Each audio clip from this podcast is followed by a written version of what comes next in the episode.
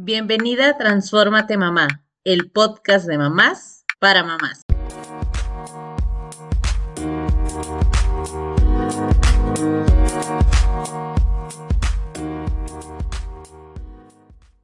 Hola, bienvenida al podcast de Transfórmate Mamá. En este episodio reflexionaremos sobre qué se supone ser mamá, tomando en cuenta que no existe una maternidad única. Son diferentes experiencias por el entorno social, capacidad económica y las vivencias personales. Maternidades, mamá subrogada. También conocida como útero subrogado, es una práctica que se utiliza cada vez más. Consiste en que una mujer preste su vientre para que crezca el hijo de otra pareja, producto de que ésta no pueda tener hijos por diversos motivos. Bienvenidas, Carla Marisol. ¿Cómo están? Hoy les tengo una muy buena pregunta. ¿Qué pasaría si un amigo o tu amiga te pidiera tu vientre para llevar su embarazo? Ay, me encantan tus preguntas siempre. ¿eh?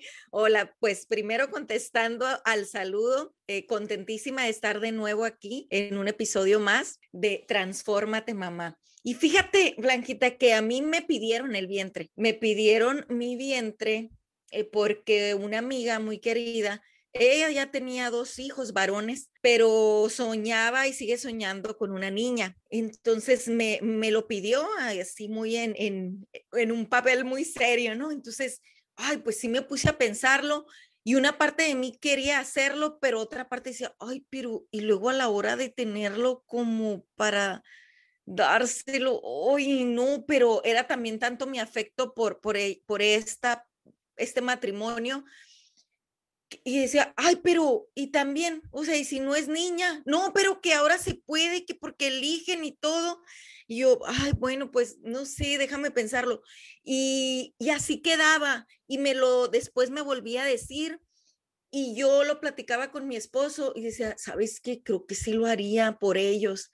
Creo que sí lo haría pero tenía mis dudas. Entonces ya después eh, la vida pasa, yo ya por situaciones también de salud ya no, no, no puedo tener propios, ni mucho menos eh, prestar mi vientre, pero siempre me quedé con eso. No sé si se hubiese llegado el momento definitivo de decir, ¿sabes qué? Esto es en serio, o sea, ¿harías esto por mí?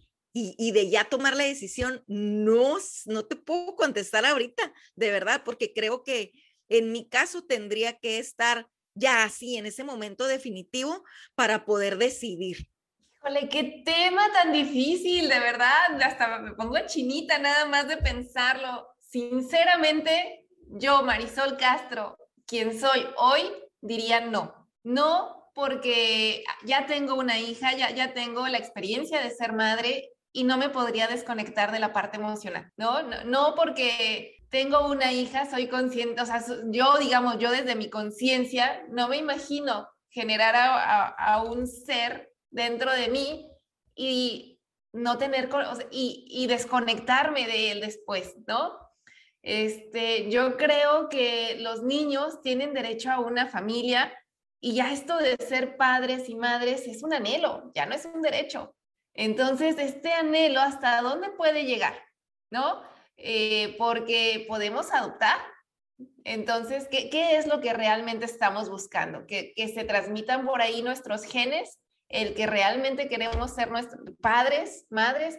No, no lo sé. Y la verdad es de que también cuando se adopta, la verdad es de que yo no soy muy conocedora del tema, pero eso es lo que yo intuyo, que cuando alguien adopta, pues se hace un análisis de, de la familia, de, de su estatus, estatus psicológico, emocional, sí, psicológico, económico y todo lo demás.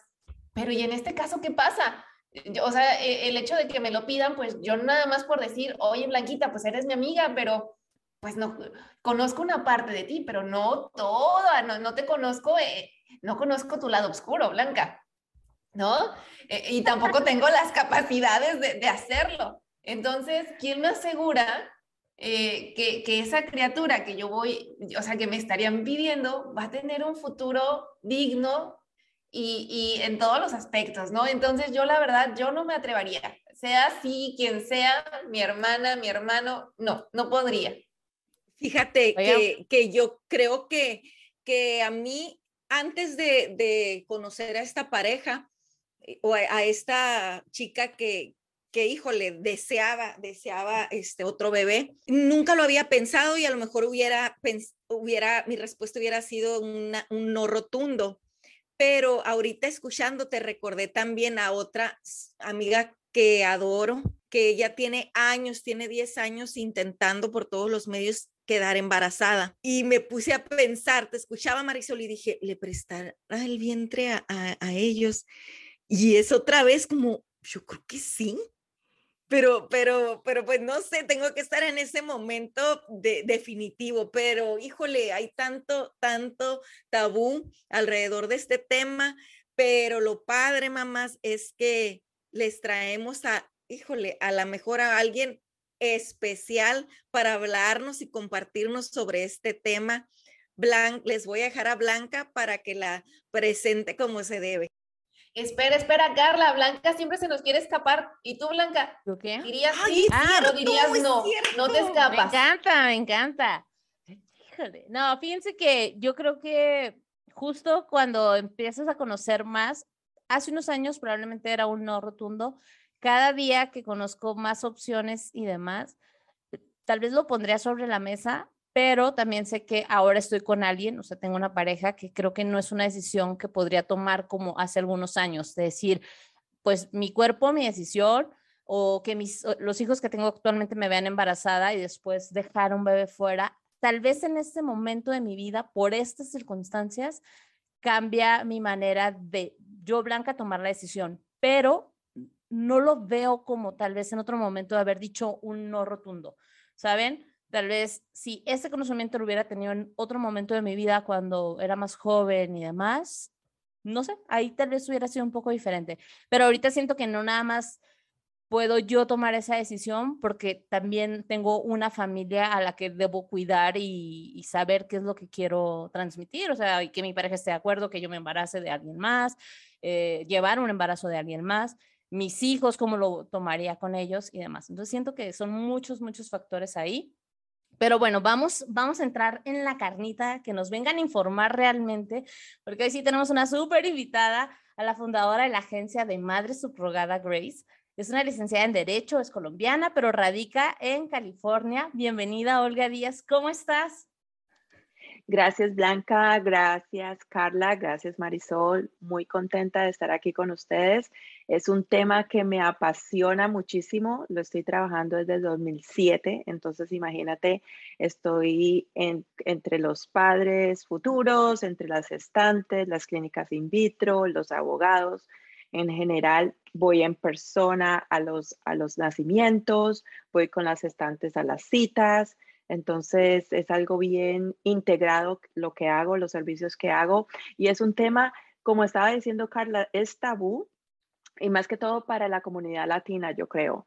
Eh, veo yo cuando vamos con estadísticas de las mujeres que lo hacen la gestación, la mayoría, la número uno es eh, americana, eh, blanca americana, la segunda es afroamericana, la tercera es latina y asiática no hay ninguna. Imagínate. Asiática, ninguna otra raza. Entonces estamos eh, ah, blancas, americanas, afroamericanas y latinas. Y yo creo que es porque eh, la sociedad de nosotros, obviamente, no conocimiento, escuchamos Sol buenísima la, la, el análisis que ella hace diciendo acerca de, bueno, ella misma, pero ella no conoce psicológicamente o profundamente quién esos padres futuros, así sea tu mejor amiga, tú no lo conoces, tú no, tú no duermes con ella y cosas así que uno dice, ¿dónde al final, eh, dónde va a estar el bebé? Entonces, esas son cosas que el facilitador como agencia que facilita eh, la coordinación de ciclos de subrogación es la que tiene que hacer esa parte de investigativa porque obviamente hay muchos más futuros padres que quieren ser padres que la lista de gestantes o las gestantes que quieran o las madres que quieran ser gestantes. Entonces, eh, al final, la mujer solamente lo va a gestar por nueve meses, pero el bebé va a irse el resto de su vida con los padres. Entonces, uno como éticamente como ser humano uno tiene que tener una conciencia tranquila que el bebé va a estar en una buena casa. Eh, ciclos de subrogación son bastante costosos y no solamente porque los padres tengan, los futuros padres tengan el poder económico, eso significa que el bebé vaya a estar en una buena casa. Entonces es algo que me gustó de Marisol, que hizo esa reflexión eh, eh, qué pasa psicológicamente con estas parejas que tienen o con el padre soltero, madre soltera que tienen los bebés. Y, y me gustó por la parte tuya, Blanca, que estabas diciendo que obviamente tú estás en una relación, tienes tu marido, tu compañero, tus hijos, y la decisión ya no es solamente tuya. Y eso es verdad. Eh, como agencia, cuando voy a seleccionar una gestante, hago un home assessment, una evaluación de hogar donde yo voy físicamente. Bueno, durante COVID no pude ir porque nadie quería, nadie quería estar en contacto con nadie. Él lo hacía virtual, pero antes del COVID y ahorita lo vuelvo a hacer, es personal, voy a la casa. Muchas veces me preguntan por qué, porque hay otras agencias que no lo hacen. Entonces, me, las pongo en el lado de los padres. Entonces digo, si tú fueras a a contratar, a ver una persona, una mujer que te prestara el vientre, a ti no te gustaría que alguien fuera a ver dónde vive en la casa. Si los, las personas, y yo siempre llamo el círculo de apoyo, porque nosotros como agencia apoyamos muchísimo clínica, abogados apoyan, pero al final es la gente que vive contigo, es la que está pasando por el mismo ciclo. Tú eres la que lleva los riesgos y la que está eh, gestando, pero la gente que vive alrededor tuyo. Entonces, me quiero ir a la casa para saber si las personas están de acuerdo. Muchas veces me he dado cuenta que es el deseo de ella. O, por ejemplo, la mujer dice, yo quiero eh, gestar para una pareja del mismo sexo, dos hombres. Y el marido o el esposo dice, no, a mí me gustaría una pareja heterosexual, casada. Entonces, al final, por ejemplo, para mí, si hay un conflicto ahí de decisión, lo tenemos que, analizar y a ver si podemos llegar a un acuerdo, porque al final, si tú quieres ayudar a traer un bebé al mundo, muchas veces empezamos con la pareja heterosexual y si quiero hacerlo la próxima vez, lo pueden hacer con una pareja eh, homosexual y que el esposo esté de acuerdo. Em, por ejemplo, hay, hay, gestantes que no lo quieren hacer para madre soltera o para padre soltero porque dicen, bueno, ¿y qué apoyo ellos tienen en el lado, en su, en su país, en el otro lado? Entonces es algo que yo hago un análisis de hogar por parte de la gestante y un análisis de hogar por parte del padre o de los padres. Entonces, me gusta hablar con los familiares de ellos, a ver si ellos tienen eh, noción de lo que están haciendo, porque también e, es eh, son ciclos que por lo mínimo duran 14 meses para todos, es lo más rápido que se puede hacer es 14 meses. Entonces, obviamente hay altos y bajos. Em, para ambas partes, ¿no? Para las estantes y para los, los futuros padres. Me gusta siempre que los futuros padres llevan un acompañamiento eh, de terapia, de terapia por una licenciada, licenciada de familia. Es muy importante porque, a ver, eh, por los profesionales que nosotros trabajamos, obviamente conseguimos el éxito, el 97% en el éxito de transferencia, eh, el éxito de embarazo en primera transferencia. Es decir, cuando vamos con las gestantes a la clínica in vitro que utilizamos aquí en San Diego, hay un 97% de, de posibilidades que vaya a quedar embarazada en primera transferencia. Pero ¿qué pasa si no queda embarazada? Entonces, obviamente uno como agencia acompaña a los padres, pero ese no es mi trabajo de ser terapia de familia. Entonces, siempre les digo que es importante. Entonces, cuando uno hace un trabajo bueno, cuando uno trabajo, hace un ético. Hay muchas de esas dudas que se pueden, se pueden aclarar. Eh, Carla, por ejemplo, está en, el sí, no, pero yo creo que Carla lo haría. Yo creo que Carla, ella lo haría. ella tiene esa personalidad que lo hace y no lo piensa y muchas veces las estantes, hay diferentes clases de estantes, hay estantes que piensan bastante acerca de él y hay otros estantes que lo quieren hacer y ya, porque Aquí tienes las tres, ¿ya te diste cuenta? Sí, exactamente, tengo las tres. Y, he pasado por eso. Hay muchas veces que hasta un año me lleva a mí, yo no digo convencer, pero guiar a una gestante y la familia. porque muchas veces hasta el esposo está bien, pero la madre ella que no vive con ella no está bien con eso. Entonces, como yo le digo a la gestante, como tú estás en comunicación con tu mamá, la ves a tu mamá, vas a estar embarazada, no es bueno que tengan esa pelea, porque al final uno no está aquí para dividir familias, es para unir familias que uno está aquí. ¡Ay, cuántas cosas! Híjole. Tengo como mil dudas, a ver. Carla, ¿tienes alguna de pues, entrada? Pues aquí vamos levantando la mano una por una, porque de plano aquí, de verdad, todas queremos preguntar, opinar, decir. Así que ustedes primero, chicas. Yo primero quisiera que para las que no, a lo mejor nos están escuchando y todavía no terminan de entender bien qué, qué es esto, de qué están hablando, quisiera que nos, que nos regales una eh, definición sencilla de qué es este proceso, qué es una madre subrogada. Y de ahí, y de ahí, de una vez te la suelto. ¿Qué te movió, Olga, por, por, por este? ¿Cómo, ¿Cómo es que terminas apasionada por este tema del que pues casi no se habla mucho? Eh, Correcto. Ok, una cosa sencilla es, ¿qué es una madre subrogada? Eh, la madre subrogada es un acuerdo entre las partes. ¿Qué partes? La gestante y los padres futuros, donde la candidata a gestación, la, gestante, se compromete a seguir unas pautas médicas para el bienestar de ella y del bebé. Eh, esta eh, subrogación puede ser tradicional o gestada. Hay dos diferentes tipos de subrogación. La tradicional es donde la mujer también dona sus óvulos. Yo honestamente no, no coordino casos así y no recomiendo porque porque legalmente la mujer va a tener derechos en ese bebé. ¿Ok?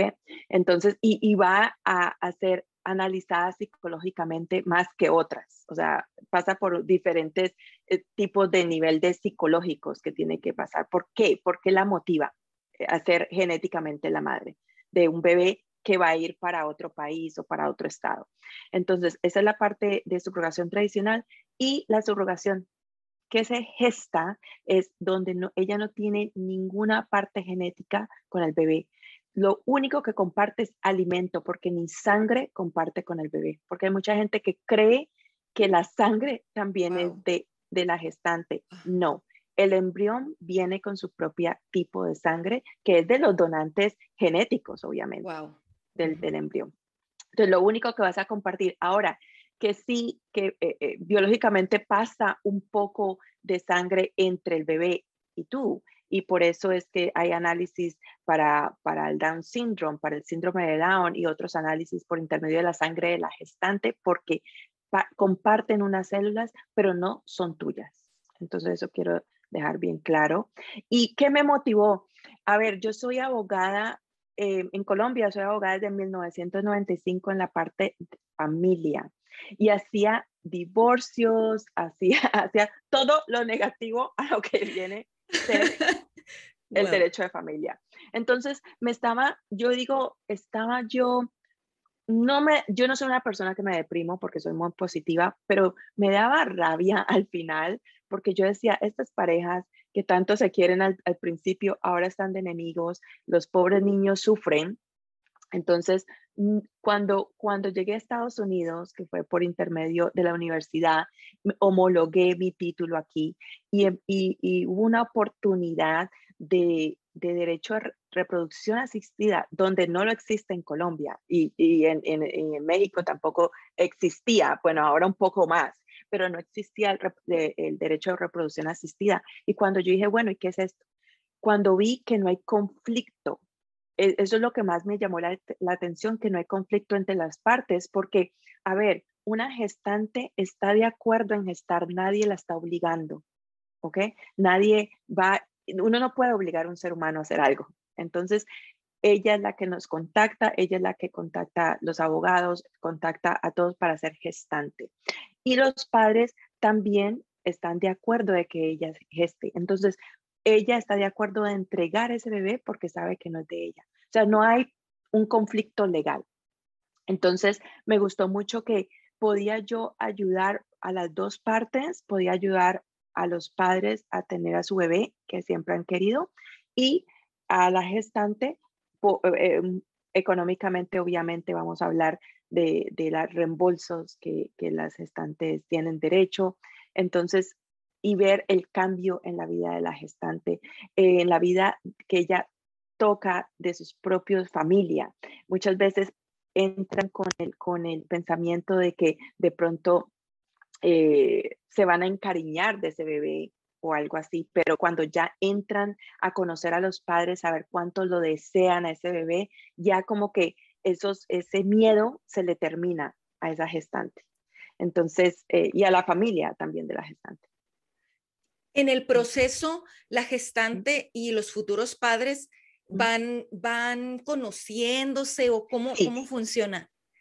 Exactamente. Entonces, una vez que, por ejemplo, la agencia es la que presenta a los padres con la gestante, hay una comunicación en grupo, porque obviamente va, a haber unas actualizaciones que tenemos que hacer del ciclo como en sí, pero a mí me gusta que también se comuniquen directamente.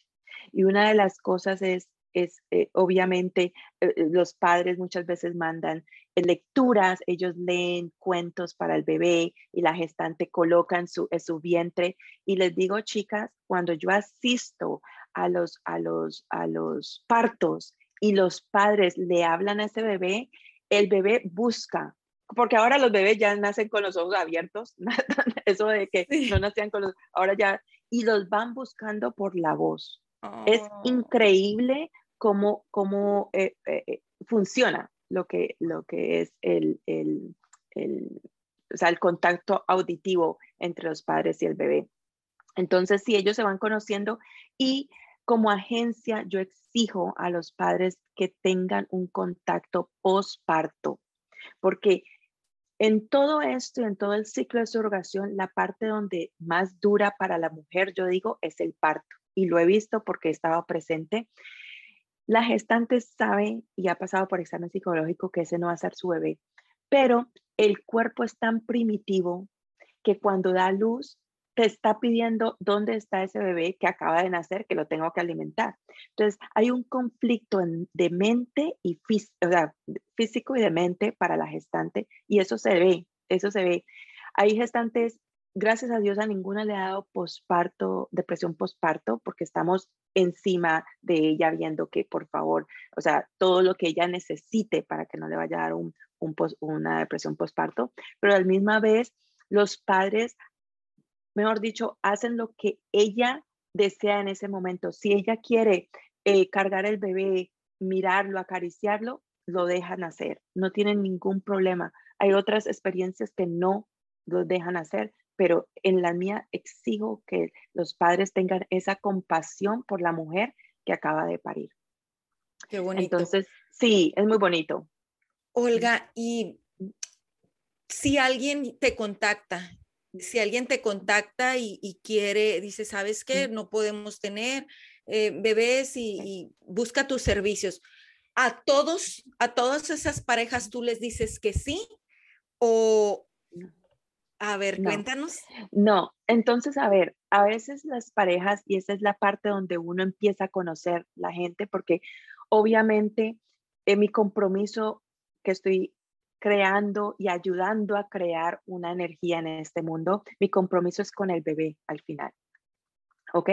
Con el niño o con la niña. Entonces, muchas veces uno ve que, y, y, esto se los quiero decir, que esto se ve más en parejas heterosexuales que en parejas homoparentales o madre soltera o padre soltero. Hay un conflicto interno en la mujer porque a veces la mujer no es la misma madre genética del bebé. Tienen que utilizar donante de óvulos. Entonces ahí empieza ya, la mujer tiene que estar en un balance mental muy bueno para seguir en un ciclo de subrogación. No quiero que esto sea un capricho, de tener un bebé, ¿me entiendes? Entonces, de pronto le digo no a la pareja en este momento porque necesitan más terapia de familia. Necesitan saber que sí, porque hay gente que ha pasado por 15 años, 20 años que no han tenido un bebé y están juntos. Y sabemos que el hombre, él puede ser padre genético hasta los 80, si quiere, el esperma está bien. ¿me entiendes? Pero obviamente la mujer tiene ese, ese eh, eh, reloj cronológico que no nos permite ser donantes genéticas de nuestro propio embrión hasta cierta edad. Entonces, muchas veces yo empiezo a hacer un poco de terapia de familia con ellos en el sentido de que, mire, si él no ha tenido hijos por fuera, que lo pudiera haber tenido, obviamente, es porque realmente está enamorado y está comprometido en esa relación con la mujer. Entonces, muchas veces uno ve que, que la mujer está como, uno dice, down, como baja de energía. Y, y, yo digo, pero ¿por qué si está un montón de gente tratando de ayudar? Hasta la gestante está positiva en ayudarla. Entonces, muchas veces cuando veo que la energía, que la persona no está en el, en, en, el momento que es, o cuando está, por ejemplo, tomando medicamentos de, de depresión, cosas así, uno dice, bueno, al final el bebé va a quedar en esa energía, en esa casa, y pues obviamente, eh, desafortunadamente tengo que decir que no. Corremos eh, archivos penales también, obviamente hay que correr archivos penales y examen psicológico de, la, de, de los padres futuros y de las gestantes. Y ahí es donde el profesional, porque obviamente yo como abogada puedo como intuir algo, pero el profesional de psicología es el que nos va a decir, eh, y muchas veces sí aparecen en, en, los reportes cosas que eh, la gente o tiene que trabajar o cosas así que, que uno dice, bueno, eh, en estos momentos no es el momento adecuado para tener un bebé. Me, encanta lo que dices y, y fíjate, ahorita ya eh, yo tenía varias preguntas anotadas, ya me contestaste eh, dos, de hecho, de, sobre todo de cómo trabajan con las emociones de la mamá y, y, qué pasa con, con el bebé, porque al final cuando está dentro de, de pues de, de, la gestante, pues el bebé está acostumbrado a una voz, está acostumbrado a, ¿no? a ciertas cosas que se dan en el embarazo de manera natural. Entonces, sí. me gustó esta parte que dijiste que eh, pides que manden grabaciones y que el bebé escuche esas voces, porque al final, como tú bien dices, estás viendo eh, el, el, bienestar del bebé, ¿no? Este, sí. Si bien yo, yo no lo haría, este, digo, ya si dos personas, como tú dices, están de acuerdo y lo quieren hacer, pues adelante, ¿no? O sea, no, no, no es, no porque yo no lo quiera, quiere decir que, que está mal, ¿no? Es, está bien y, y, qué bueno que, que existen organizaciones como las que tú tienes, que velan por el bienestar de los tres, de la gestante, de los padres y del bebé, ¿no? Bebé. Yo creo que e, eso es algo muy, muy valioso y ojalá que en todos los países vaya, este, pues vayamos hacia ese camino, ¿no? Yo te quisiera preguntar, ¿qué uh -huh. se les exige a los padres? De, hay un, um, se les lleva un, ¿cómo se les, como un registro o, o no sé cómo se diga, no sé cuál sea la palabra. Una vez que ya son padres, se les da un seguimiento a los años siguientes, ya no. Cuéntame un poquito de eso, nada más para, para quitarme la preocupación. Sí, mira, yo como agencia lo hago, no, no todas lo hacen, pero yo como agencia es algo que coloco en mi eh, contrato de servicios que ellos se tienen que comunicar. Si no se quieren comunicar con la gestante, y nunca me ha pasado eso, que se comuniquen con la agencia.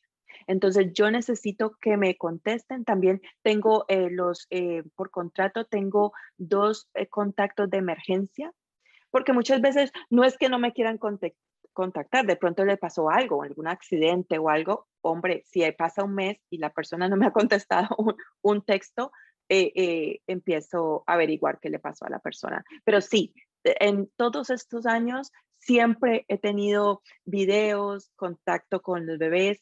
Um, mi eh, clientela, mis clientes de, de, padres son más europeos y yo voy una vez al año, excepto en el 2020 y 2021, voy una vez al año a ver a los niños. Entonces todos me dicen tía Olga, me, es como me llaman tía Olga, y ese es mi propósito, de ver a los bebés que estén bien. Y son niños que tienen muchas oportunidades, están bien, pero obviamente no todas, no todas las agencias hacen lo mismo. Entonces yo, eh, honestamente, de corazón y, por ética lo hago porque me gusta, quiero ver el bienestar de ellos.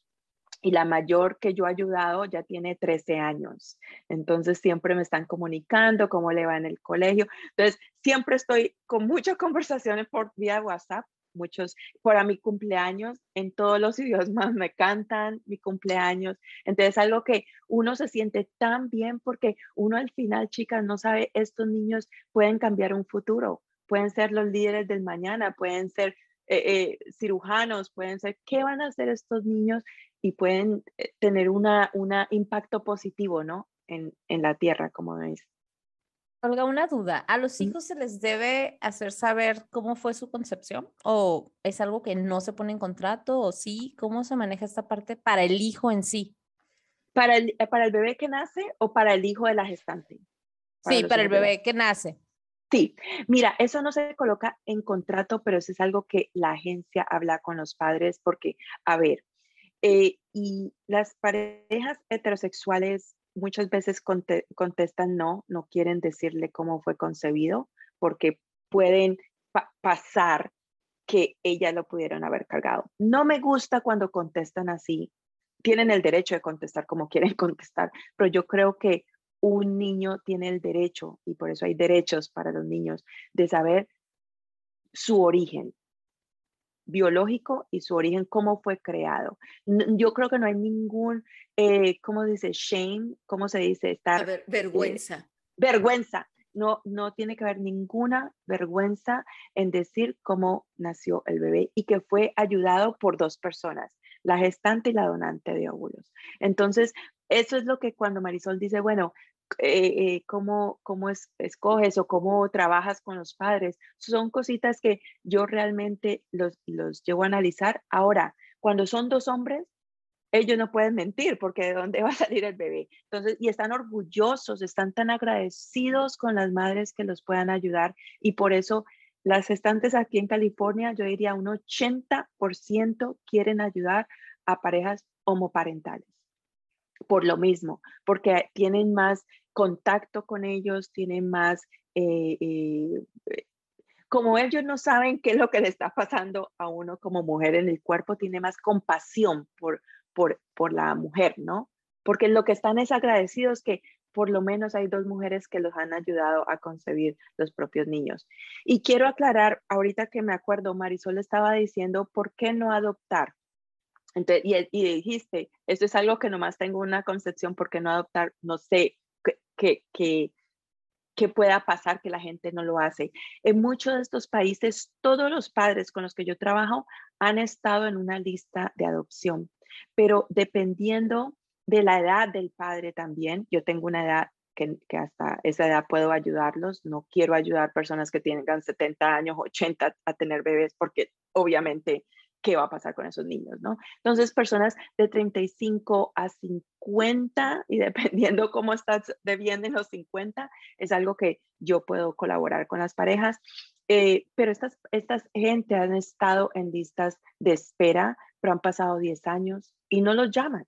Nadie, y yo digo, pero ¿por qué no darles la oportunidad de tener un bebé un niño de 2, 3, 4 años? Yo yo conscientemente te digo, las parejas que vienen a trabajar conmigo o, contratan mis servicios han querido adoptar, es que no se les ha dado. Ahora, en unos países es ilegal para una pareja o un padre homoparental eh, eh, adoptar, no es legal. Aquí en Estados Unidos es legal, en otros países lo es, pero no en los países con los que trabajo. Te agradezco que, que, menciones todo esto porque al final pues rompes paradigmas, rompes, este, pues esta busca uno trae, ¿no? En la cabeza por lo que ha vivido y, y me encanta, me encanta lo que dices porque abre la visión, la perspectiva y de eso se trata esto, ¿no? De aprender y de ver, dirigir la mirada hacia nuevos horizontes y a, pues, a, no, sí, aceptar, aunque como yo, yo, o sea, yo ya tengo mi opinión, pero aprendes a ver con otros ojos las personas que sí lo hacen. Y de eso se trata esto. Correcto, correcto. Eso, eso es lo que... Y, y, y me gusta cuando alguien, eh, por ejemplo, cuando los padres me dicen, he estado en una lista por 14 años, no nos han llamado, eh, eh, ¿qué podemos hacer? Tenemos que tomar una decisión, queremos ser padres. Entonces, ellos ni siquiera se habían dado cuenta de la maternidad subrogada hasta que acudieron a un abogado para adopción para ver qué podían hacer en otros países. Dijeron, no, ustedes pueden hacer subrogación gestada. Entonces ahí es donde entra y por eso te digo, es muy, mucho tabú, mucha cosa que muchas veces no está tan público, ¿no? no esta información no está muy pública. Eh, bueno, aprovechando ahorita todo esto, también la parte legal, o sea, no en todos los países es legal por lo que estamos escuchando. Y, o sea, ¿qué tanto se llega, digo, por ejemplo, creo que poco teníamos conocimiento de todos estos datos que tú nos das, pero aún así, previo a que empezáramos a grabar, nos comentabas, por ejemplo, que en países como en México simplemente todavía hay una duda de qué va a pasar con la nacionalidad del bebé, ¿no? Entonces, ¿cómo, ¿cómo, ves este camino todavía legal por recorrer? Mira, yo creo que Estados Unidos es el líder de, de, de, de la subrogación, lo tiene muy claro, eh, si no es la orden de paternidad antes del, del nacimiento, es después del nacimiento, pero hay una, una legalidad y creo es como, o sea, por ejemplo, eh, la obligación aquí, cuando uno firma un contrato, la seriedad que le coloca ese contrato, ¿no? En otros países, por ejemplo, India, India tenía su subrogación, lo cerró porque iban personas de la clínica in vitro y obligaban a mujeres de, de estas, de pueblos que estaban súper pobres, las traían, las sacaban de la casa, las embarazaban y eran, eran unas prácticas horribles porque no solamente la embarazaban de un embrión, porque la transferencia debería ser un embrión, le colocaban hasta cuatro embriones. Entonces, cosas así que cuando la gente, eso es lo que escucha de subrogación, entonces, obviamente, de, de, de they shut it down, eh, o sea, lo cerraron, la subrogación en India. Y, es, y yo creo que, que es muy importante porque también hay grupos femeninos, feministas, que, que están en contra de la subrogación. ¿ok? Por ejemplo, ahorita vemos en España, ellos quieren crear la subrogación, una subrogación por ley. Eh, ven el, el, el, el, cómo está Estados Unidos y cómo lo, lo, trata Estados Unidos, lo quieren implementar ellos. Hay, hay, hay, grupos que no dejan que esto pase porque creen que van a abusar a las mujeres en el sentido de que eh, las mujeres se van a sentir obligadas. En Estados Unidos, ninguna mujer la puedes obligar, honestamente.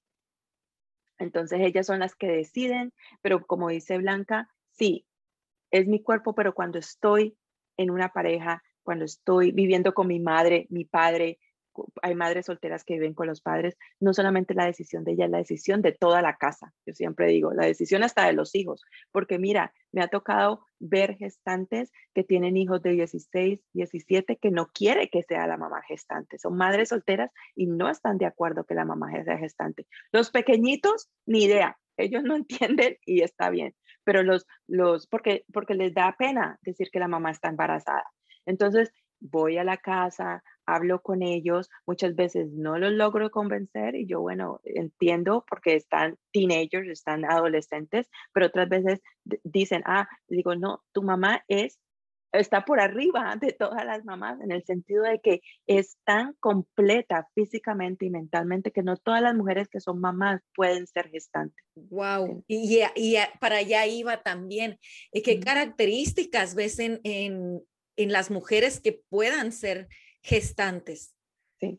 Mira, la Asociación de Reproducción Asistida de Estados Unidos tiene unas, unos, unos, ¿cómo se dice? Unos protocolos médicos, las, las cuales dicen, por ejemplo, que la mujer tiene que ser entre los 21 y los 45 años, puede ser gestante, eh, tiene también su índice de masa corporal, tiene que ser 32. ¿Por qué? Porque obviamente si pasa de los 32 puede tener problemas eh, diabéticos, puede tener problemas eh, hormonales y, el, y, puede tener problemas para ella durante el embarazo o en el parto. también pide que la, los archivos médicos, que, que sea comprobada que haya tenido, haya tenido un, un hijo, ella, y, qué curioso que Marisol dice, bueno, ya que soy madre, yo no creo que lo pudiera hacer. De pronto, si fuera antes de ser madre, lo hubiera podido hacer, pero no, porque eh, por eso exigen haber tenido un hijo, porque yo creo que psicológicamente una mujer que no ha tenido hijo, ahí es el apego, ¿me entiendes? Porque tú ya tienes tus hijos.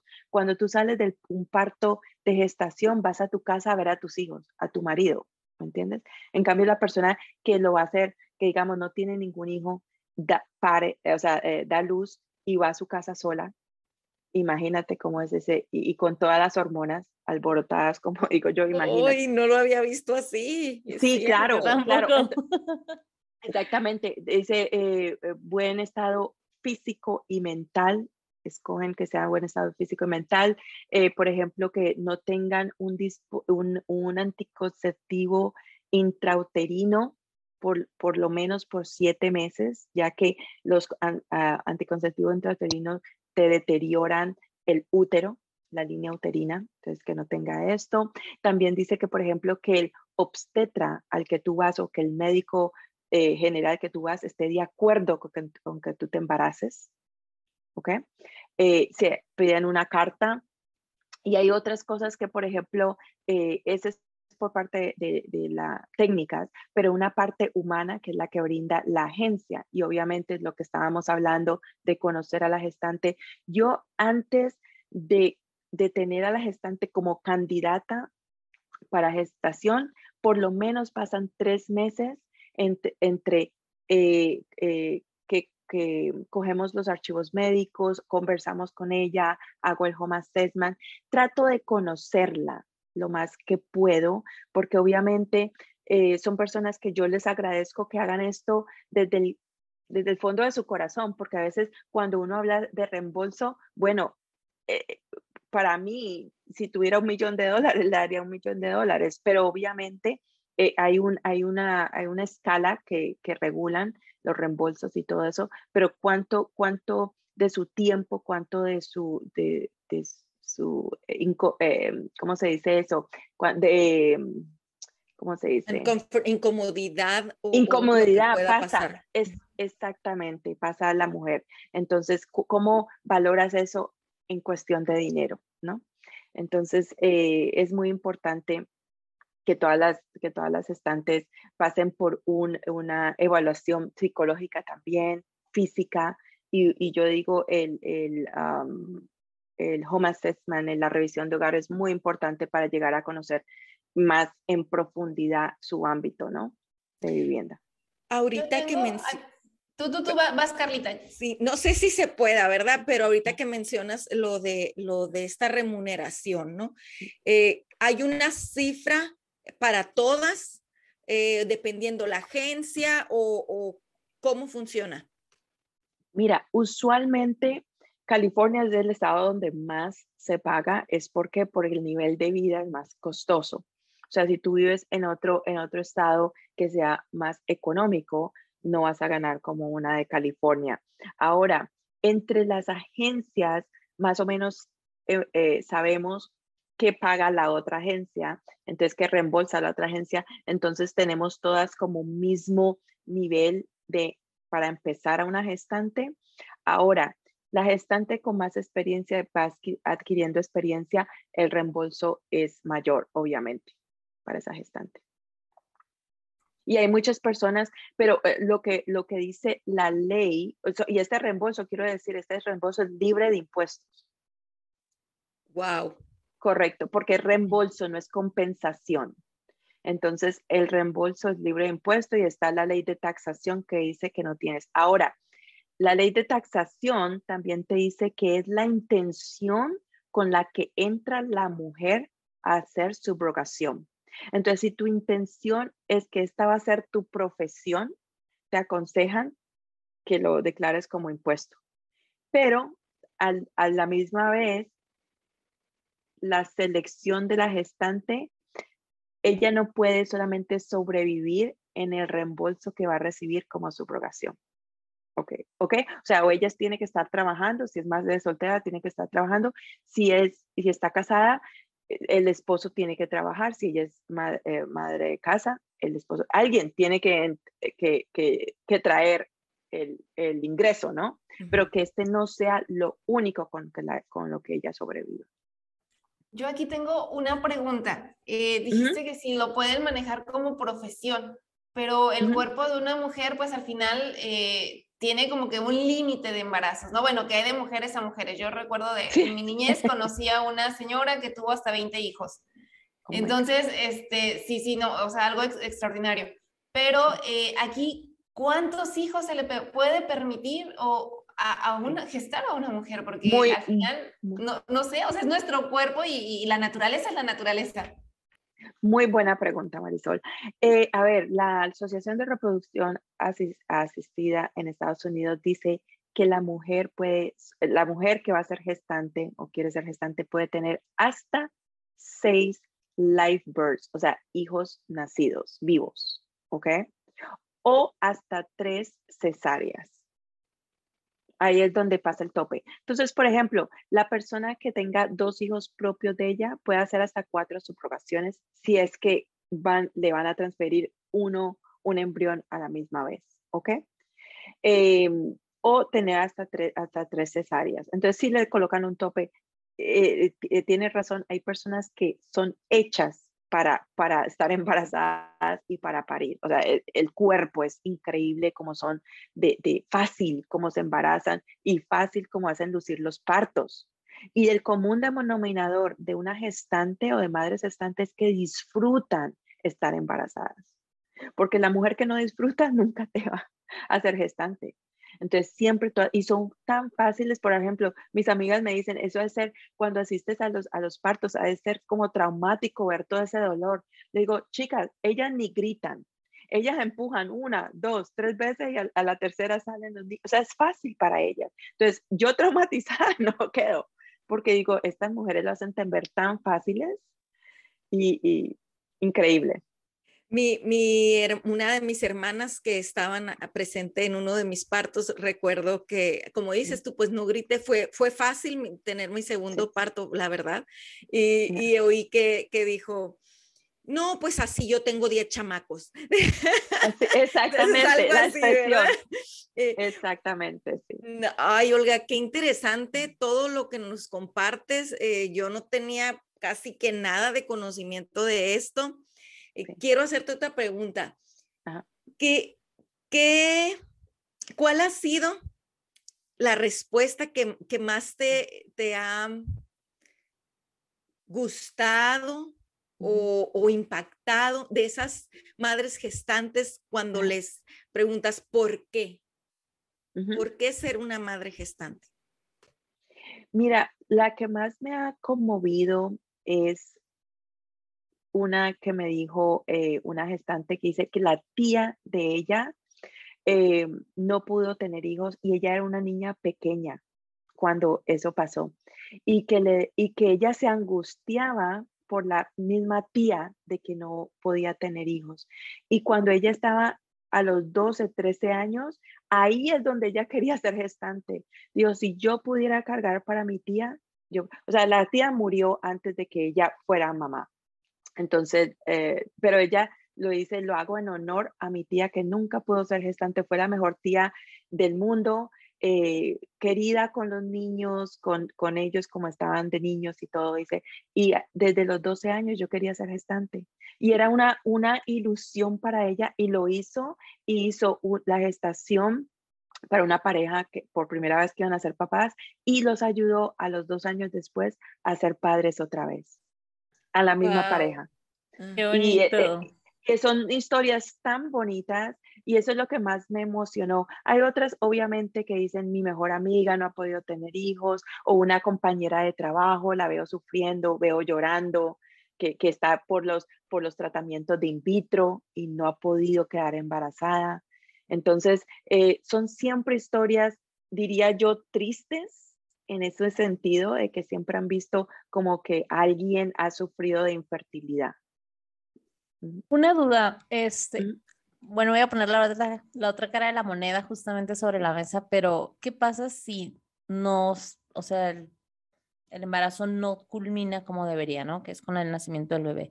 O sea, ¿cuáles son, cómo es esta parte legal también? Ah, ¿Hay alguna culpa para la gestante o se analiza el caso? No sé, ¿qué sucede si se da esta situación? Mira, honestamente es muy raro que la gestante tenga la culpa. ¿Por qué? Porque la gestante, como toda mujer embarazada, va a unos controles médicos. Y en los controles médicos, ahí sale todo. O sea, ahí sale si te estás cuidando, si, si alguna cosa pasa. Em, me ha pasado a mí en una situación de que cuando no pedía que los embriones estuvieran genéticamente examinados antes de la transferencia, o sea, no sabíamos qué abnormalidades podía tener el embrión. Me pasó en un caso que el bebé eh, nació muerto, es decir, esa es la palabra. Entonces, psicológicamente, la gestante fue muy duro para ella, ella estuvo, eh, tuvo que tener unas, entonces la, la gestante tuvo unas terapias los padres también, obviamente, pero por contrato de gestación, ella completamente eh, se le pagó, porque el contrato de gestación te dice que si da luz después de la semana 28, toda tu remuneración, todo tu reembolso es pagado, porque eso lo establecen porque a la semana 28 de embarazo, si un bebé nace, tiene un 95% de sobrevivencia. Pero si el bebé nace antes de la semana 24, tiene como un 15%, 25% de, de, de sobrevivencia. Entonces, en ese sentido, si hay un riesgo para la gestante, obviamente hay riesgos de salud, obviamente como todo embarazo. Si es el propio tuyo, va a haber un riesgo de salud también. Pero obviamente tenemos, eh, eh, llevamos los, los, los protocolos médicos que tenemos que llevar para que ella no le pueda pasar nada, nada malo, obviamente. Yo tengo otra pregunta de, de inocente. Sí. Eh, ¿qué, ¿qué, pasa, ¿Qué pasa si el pequeño presenta alguna enfermedad cuando, al nacer o una malformación? O sea, mencionaste que esto es muy este, genéticamente estudiado, ¿no? El embrión y demás. Eh, no sé si eh, ha pasado, si no ha pasado, si ya no es una, una posibilidad, dado que se escoge todo eh, a, a, con mucha precisión. Cuéntanos un poquito de eso. Mira, en esta parte sí es muy artificial porque eh, ha pasado, me pasó a mí anteriormente en el 2018, antes del 2018, por cuatro años yo no pedía que los embriones estuvieran estudiados y en el 2018 no sé por qué eh, tuve que hacer o tuvimos que hacer cinco abortos por síndrome de Down, porque eso está en el contrato también. Las mujeres que gestan tienen que estar de acuerdo con el aborto por circunstancias médicas. Entonces, eh, obviamente, eh, son decisiones primero que las da el médico. Dice que el bebé viene con ciertas circunstancias médicas y obviamente como está en el, en el contrato, está establecido que por circunstancias médicas es por parte de los padres que deciden si el bebé va a abortar o no, eh, va a ser abortado la, gestante puede, eh, tiene que aceptar y aceptan. Ahora, si un examen genético al embrión puede, eh, puede evadir un aborto, ¿por qué no? Entonces empecé a exigir en, el 2018, 2019 que todos los embriones estén genéticamente, eh, genéticamente eh, estudiados. Estudian como 300 deformidades pero podemos tener millones, ¿no? O sea, de células pueden ser millones. Entonces, obviamente estudian los más graves, que es espina bífida, cosas así que eh, hidrocefalia, cosas que el bebé puede tener que no van a salir, por ejemplo, una hidrocefalia es muy duro que salgan del, del hospital los bebés.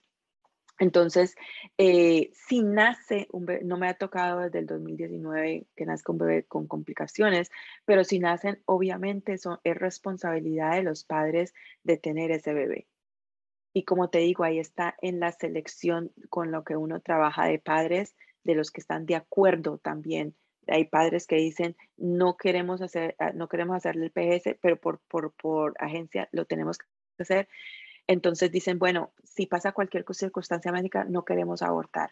Entonces, el emparejamiento va a ser con una gestante que no quiera abortar. Porque hay gestantes también que dicen, bueno, yo no quiero cargar un bebé que esté enfermo. ¿Me entiendes? Eso va por parte y parte, no solamente los padres son los que deciden, es la gestante que decide también. ¿no? Wow, y fíjate, y así como pasa, ahorita que mencionas que algunos padres eh, dicen, no, o sea, si, si viene con cualquier uh, circunstancia especial, queremos de todas maneras. Sí. Así pasa con, con, con nosotros, con los que somos madres y padres de una forma, de la forma natural y convencional, que dices, no, pues yo quiero a mi hijo como, como venga, ¿no? Correcto. Y también hay otra parte que, por ejemplo, yo, yo pongo mucha atención es, acuérdense que un embrión se puede abrir en dos o se puede abrir en tres. Puede ser en trillizos o puede ser en gemelos. Entonces, lo que yo hago es cuando los padres han utilizado una donante de óvulos, pregunto si en la historia genética de esa donante ha tenido eh, eh, la mamá, la, abuela, el abuelo ha tenido eh, gemelos, o sea, si han sido eh, twins, como se dice, sí, gemelos, porque hay una posibilidad de que por parte de la donante, porque la donante es la que abre el embrión, la que puede, la donante de óvulos es la que puede abrir el embrión y el donante de esperma es el que coloca el género en el embrión. Entonces, claro, si, si, si hay la donante que sí tiene su madre o su abuela ha sido gemelos, le digo a la gestante, mira, hay una posibilidad, 15%, un 25%, que se puede abrir el embrión. En uno, o sea, llevar dos o tres en un solo saco, en una sola placenta. Wow. Bien, pues está buenísimo toda esta información. La verdad es que creo que todas estábamos bien perdidas en este tema y es bueno poder visibilizar este tipo de maternidad que es subrogada, eh, que obviamente hay que informarnos más quien esté dispuesto a ser una mamá, bueno, sí, una, una gestante, es, es, muy válido también, ¿no? Aprender, aprender a ver las diferentes opciones que hay, ¿no? Que, no sé, todos los avances que, que existen nos permiten poder ser madres o padres de diferentes maneras. Entonces. O ayudar a otros, ¿no? A ser exacto, padres. Exacto, exacto, me encanta. Olga, antes de que terminemos con este episodio, me gustaría también eh, que les digas a todas las que te estén escuchando, ¿de qué forma se distingue tu agencia de todas las demás? ¿Qué la hace diferente? Mira, yo creo que hay, diferentes razones porque, porque soy diferente. Eh, el servicio personalizado es uno de esos, de esas, eh, de esas cosas que para mí una gestante es como una hermana, ¿me entiendes? Cuando alguien me confía a mí su vida, porque me están confiando a mí la vida y están viendo que yo hago un trabajo bueno en la elección de padres, entonces a esa gestante yo la represento completamente en el sentido que voy a las citas médicas, las más importantes, voy con ella.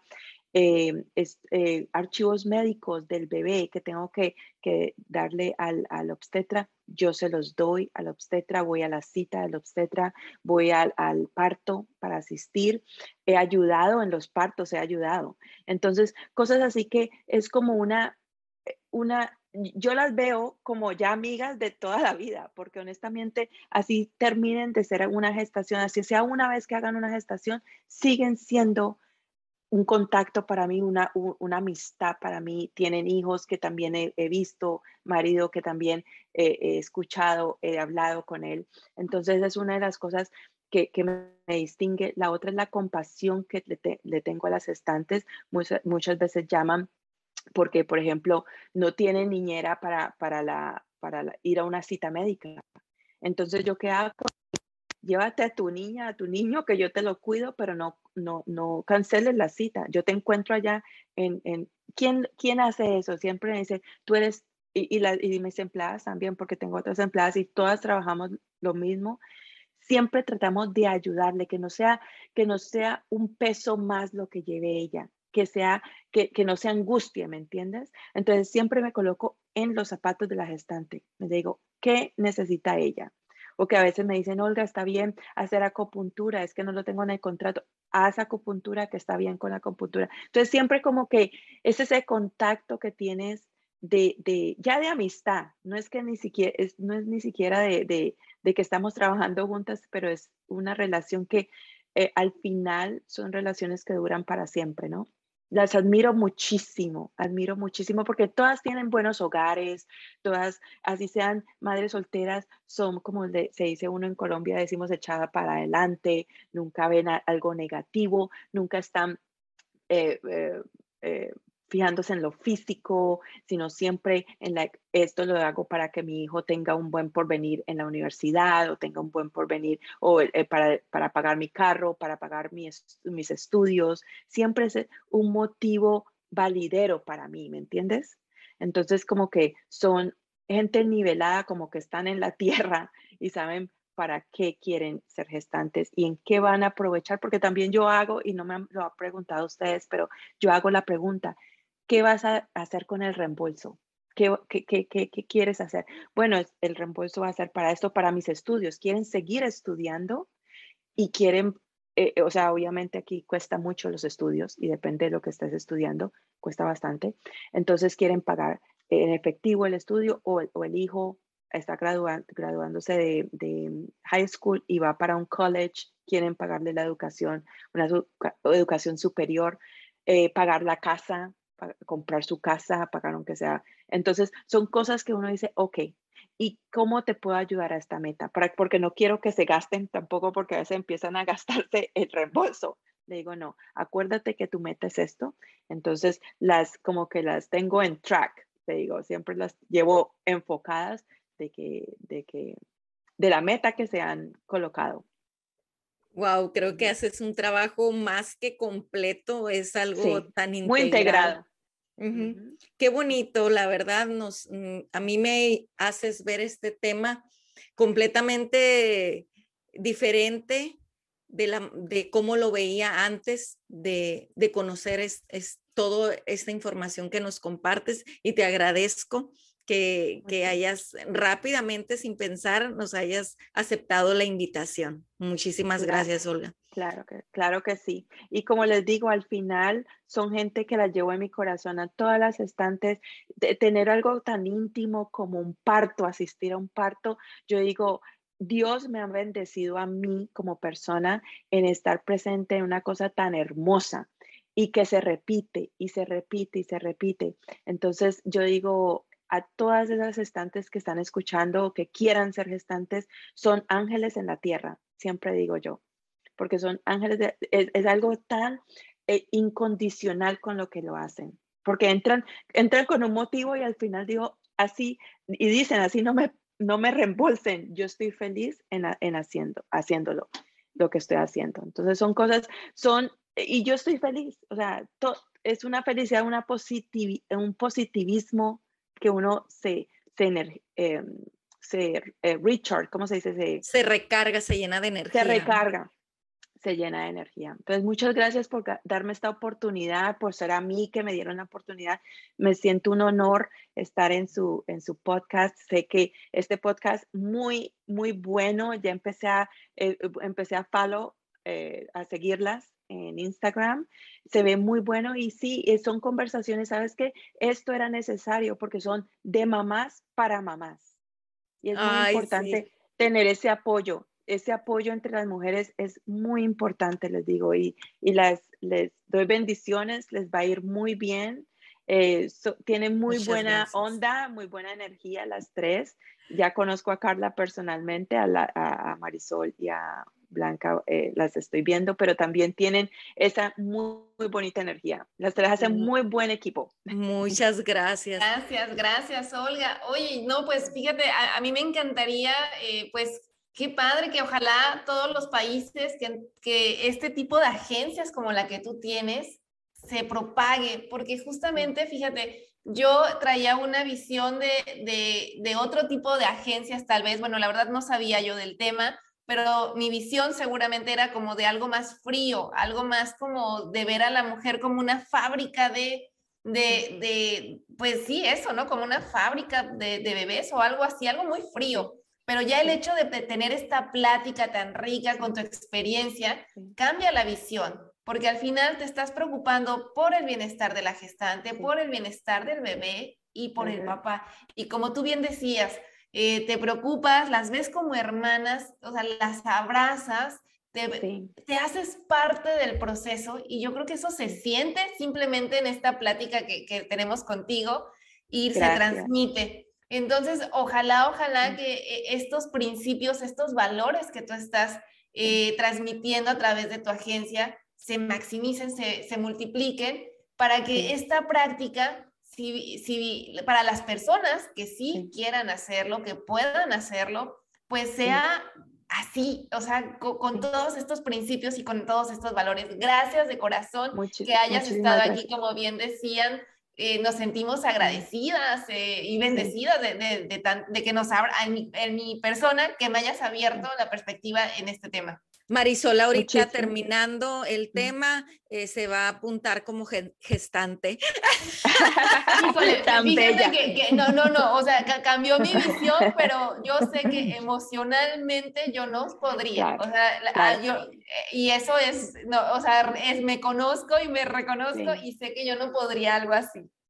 Y lo entiendo, y mira que también no hablamos de esto, pero también en, em, es también etnicidad en, en, las culturas que uno tiene, porque uno ve, por ejemplo, y por eso trabajo con europeos, porque son más, bueno, los latinos no tenemos, no se ve tanto la infertilidad, te digo esto, los latinos de, de, México hacia Argentina no se ve tanto el problema de infertilidad, pero obviamente Europa, Europa tiene problema de infertilidad, eh, pero grupos que yo digo que son culturas frías, yo personalmente no puedo, no puedo, no puedo trabajar con ellos. ¿Por qué? Porque no hay, no, hay un emparejamiento yo como agencia con ellos. Entonces, si yo no puedo encajar con los padres, ¿cómo una gestante va a encajar con los padres? O la gestante que yo quiero, ¿cómo va a encajar con los padres?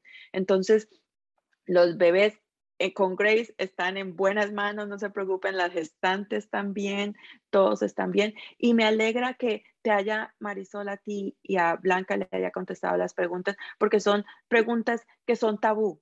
Y, no tienen, no han tenido la respuesta o de pronto por experiencias que, que, saben que han sido malas para algunas personas, eso es lo que está, se está presentando allá. Y yo quiero que, que la gente también sepa que no todas las experiencias son malas y es como uno entra en el positivismo y uno tiene que estar positivo, no mirar para atrás, mirar para adelante, tanto los padres como la gestante y seguir adelante y crear vidas. Olga, de verdad estamos súper agradecidas por toda esta información, por acompañarnos en este episodio para poder visibilizar las diferentes y los diferentes estilos de maternidad que existen, definitivamente creo que creemos que es algo súper importante para nosotros en el podcast. Como bien lo comentas, es de mamás para mamás y esa es la intención, ¿no? De que entre todas conozcamos los diferentes tipos de maternidades que pueden llegar a existir. Seguramente van a surgir muchas más preguntas de este episodio. ¿Dónde te pueden contactar? ¿Cómo pueden informarse más de este tema contigo? ¿Cuáles son tus redes eh, sociales y todo? Sí, le tengo mi website, mi sitio de internet, que es Grace, eh, eh, sí, gracellc.com, gracellc.com. También estoy en Instagram, que es Grace LLCCA por California. Ahí es donde estoy más. Y por Facebook, que también estoy como Grace. Entonces. Creo, que podemos dejarles ahí la información, ¿verdad? En el, aquí abajo. Sí, Toda la descripción va a estar de todas maneras. Este, Olga, de verdad, muchísimas gracias por, por permitirnos hacerte todas estas preguntas que, teníamos. Eh, todas salimos súper contentas, de verdad. Gracias. Y cuando quieran, mucho más. Y, si quieren hablar con una gestante en español que lo ha hecho, por favor, porque también e, esta es mi visión, pero pues, de pronto ustedes quieren también hablar con una persona que ya lo ha hecho, que ya lo ha pasado por la gestación. Excelente, claro, qué, qué bueno que, que, ofreces también esa oportunidad porque seguramente la, la, vamos a tener en cuenta. Y pues queremos también agradecer por a quien está escuchando este episodio que ya llegó hasta aquí. Si te gustó, te pedimos que lo compartas, que lo califiques con cinco estrellas, con otras mamás. Te invitamos a seguirnos en nuestro Instagram, Transformate Mamá y nos escuchamos la próxima semana en otro episodio especial que vamos a tener de más maternidades que existen. Muchísimas gracias. Gracias por escuchar este episodio. Si te gustó, te pido que lo califiques con cinco estrellas y lo compartas con otras mamás. Te invito a seguirme en Instagram en arroba transformate mamá y escucharme la próxima semana en otro episodio del podcast de mamás para mamás. Transfórmate mamá.